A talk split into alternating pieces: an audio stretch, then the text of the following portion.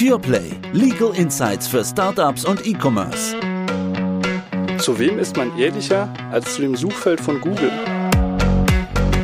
In der Werbung zählt nicht nur, wie du es machst, sondern die Geschichte, die du erzählst. Herzlich willkommen zu einer neuen Folge PurePlay. Ich freue mich ganz besonders, dass heute nicht nur Martin, du wie immer mit im Studio bist. Ich grüße dich mal, Kai. Sondern heute auch Hendrik Becker, unser Kollege aus dem Frankfurter Büro, der Experte im Äußerungsrecht ist. Hallo, ihr beiden. Klasse, dass du dabei bist. Ja, ich freue mich. Ja, Experte im Äußerungsrecht unserer Praxisgruppe IPIT. Ähm, deswegen habe ich den Henrik heute mitgebracht, weil ähm, ich habe ein Thema für vier Mandantinnen und Mandanten. Und zwar Emilia, Theresa, Konstantin und Otto, die sich schon seit Ewigkeiten kennen und die ja, sich selbstständig gemacht haben. Die vier bewegt das Motto, du bist, was du isst. Deshalb haben sie ihre Wünsche auch vor geraumer Zeit in die Tat umgesetzt und eine GmbH gegründet. Die GmbH betreibt ein Restaurant mit angeschlossenem Online-Shop. Sie haben sich einen klasse Namen ausgedacht, finde ich, äh, nämlich die Salatbraterei. Und in der Salatbraterei und im Shop gibt es möglichst gesundes Essen. Zutaten gibt es aus der Region. Und ähm, die Restaurantausstattung ist nachhaltig, faire Arbeitsbedingungen, also richtig modern.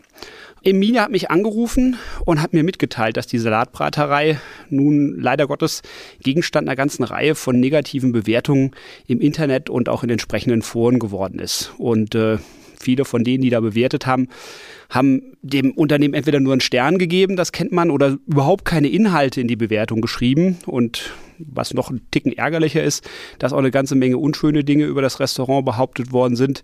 Zum Beispiel die Speisen seien verdorben. Und die vier wissen nicht so wirklich, warum man sie jetzt hier irgendwie aufs Korn genommen hat. Und so eine Negativkritik, die kann einem natürlich auch unheimlich wehtun, weshalb die mich um Hilfe gebeten haben. So. Und wenn es ums Äußerungsrecht geht, dann gebe ich die Frage immer gern an den Henrik weiter. Henrik, was machen wir denn jetzt? Ja, klasse. Ich schaue mir erstmal die Fakten an. Die arbeite ich auf und überprüfe mal, ob da in irgendeiner Art und Weise etwas auf Tatsachenebene schief sein könnte. Dazu überprüft man, ob Anhaltspunkte vorliegen, nach denen die Behauptungen konstruiert sein könnten. Mitunter hast es auch mit frei erfundenen Sachen zu tun. Und in der Konstellation, die du mir geschildert hast, äh, sind wir ganz schnell zu dem Ergebnis gelangt, dass da eine ganze Menge Beanstandungspunkte auf Tatsachenebene einfach falsch gewesen sind. Dementsprechend haben ganz viele unwahre Tatsachenbehauptungen vorgelegen und damit haben wir schon mal den ersten Schritt, die erste Hürde für eine Beanstandung genommen.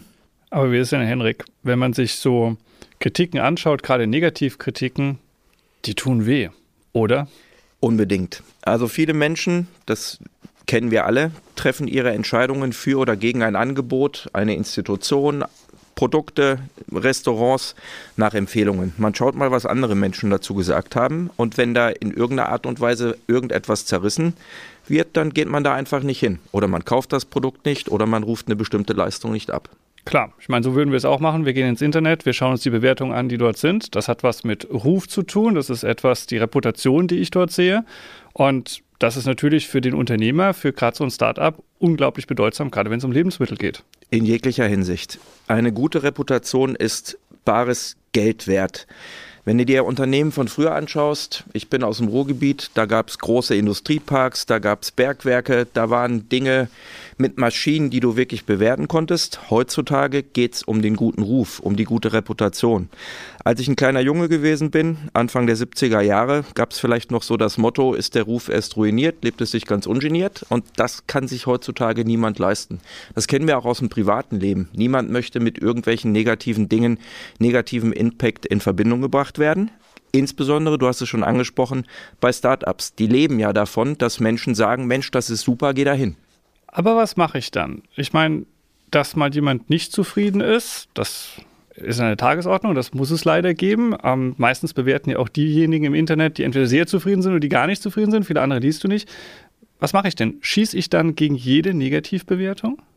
Nein, du nimmst so eine Art Querschnitt vor, denn es gehört ja auch zu einer authentischen Zeichnung eines Bildes, dass es bestimmte Dinge gibt, die Menschen nicht toll finden. Das ist auch richtig so. Aus Kritik kann man positive Dinge ableiten, man wächst an positiver Kritik.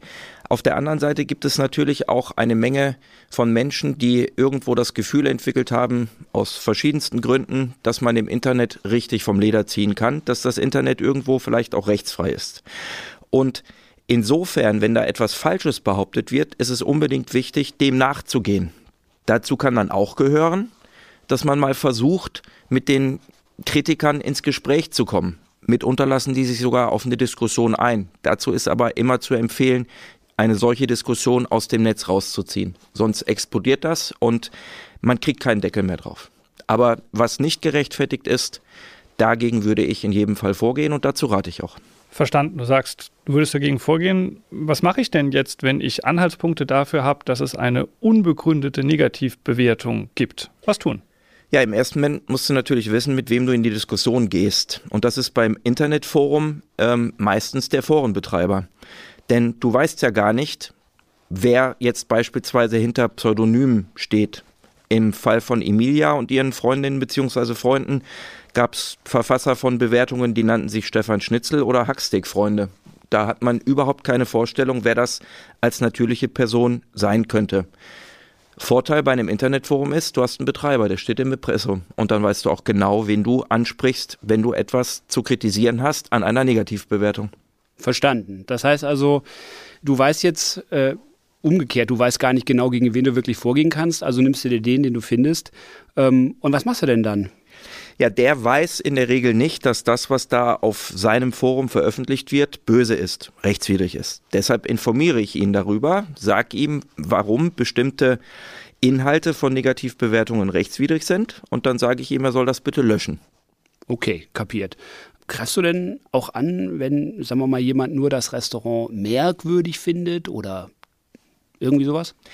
Es gibt Bewertungen, die befassen sich mit Themen, die Geschmacksfragen darstellen, beispielsweise in Design oder der Geschmack von Speisen. Landläufig würde man da wohl juristisch sagen, dass es um Meinungsäußerungen geht. Die kann man mitunter angreifen. Im ersten Schritt geht es aber um Tatsachenbehauptungen. Beispielsweise, wenn da irgendjemand irgendwie behauptet, eine Speise sei verdorben, ist das etwas, was sich auf Tatsachenebene überprüfen lässt.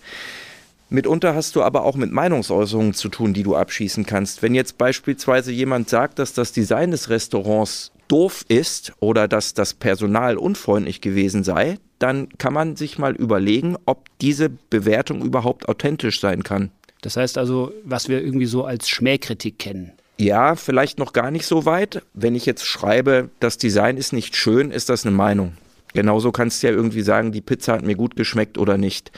Wenn jetzt aber mal salopp gesprochen jemand seinen Restaurantbesuch mit dem Datum 31. Februar 26.98 Uhr beschreibt, hat man irgendwo ein Störgefühl und kommt relativ zügig zu dem Ergebnis, dass das nicht authentisch sein kann. Und dann kann ich auch eine Meinungsäußerung angreifen.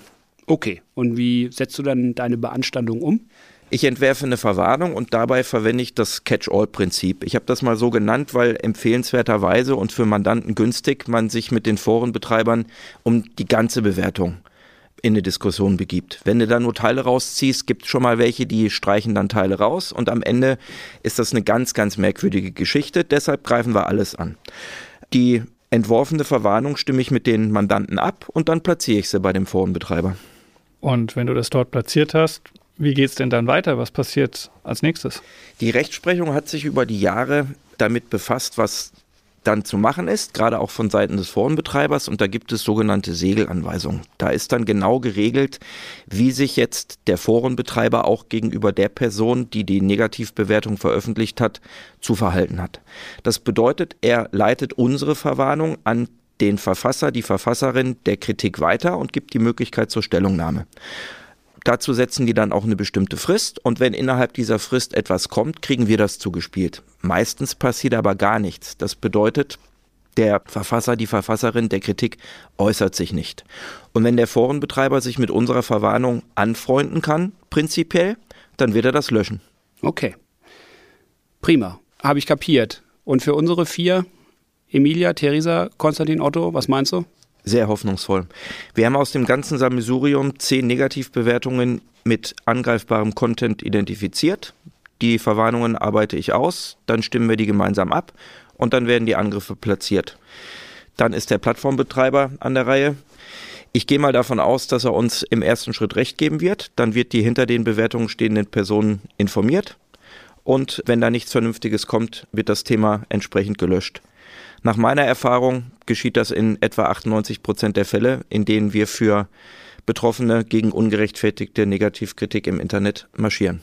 98 Prozent Erfolgschance. Also 98 Prozent. Wenn das ein Jurist so für sich äh, in Anspruch nehmen kann, dann ist das auf jeden Fall schon mal was wert. Also kurz zusammengefasst, nicht sofort erschrecken vor so Negativbewertungen, da kann man was tun. Man muss auch nicht durch die Instanzen hoch und runter wandern, sondern man muss erstmal nur auf den Plattformbetreiber zugehen. Häufig melden die sich gar nicht, die Kritiker oder die Verleumder. Ähm, die unliebsamen Behauptungen werden dann auch gelöscht und damit ist der Mann dann erstmal happy. Genau, er erhöht seine Sterne ich rate immer davon ab, auf 5,0 zu gehen. Das ist nicht so authentisch, aber eine 4,6 oder eine 4,7 ist super. Dann wollen wir mal gucken, dass wir in Zukunft die 4,6 hinbekommen. Henrik, das war auf jeden Fall schon mal eine prima Bereicherung, dass du hier bei uns dabei gewesen bist. Und vielleicht finden wir ja noch mal ein Thema, wo du uns noch Erhellendes zu erzählen kannst. Super, herzlichen Dank. Die auf jeden Fall fünf Sterne für das Interview. Dankeschön. Klasse. Ciao. Tschüss.